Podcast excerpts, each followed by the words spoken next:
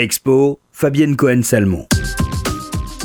En face de l'exposition que le Louvre consacre à Léonard de Vinci, le musée d'Orsay a sorti l'artillerie lourde pour proposer de son côté l'exposition d'un artiste phare de l'impressionnisme, Edgar Degas.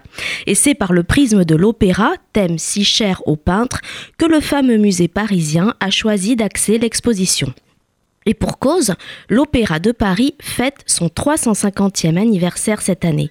Et quel peintre mieux que Degas n'a célébré l'opéra durant sa carrière?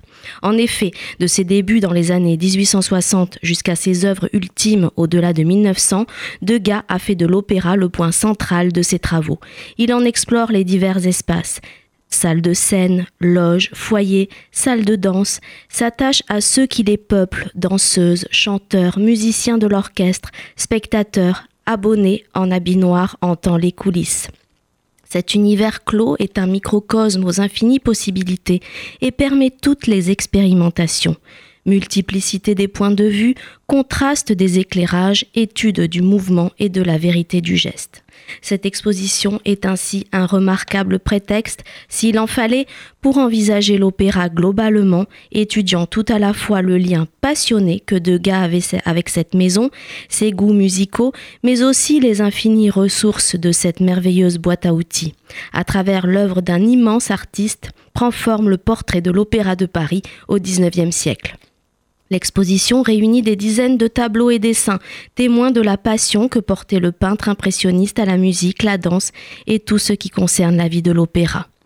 Grâce à ses connaissances, il explore les divers espaces peuplés de ses acteurs.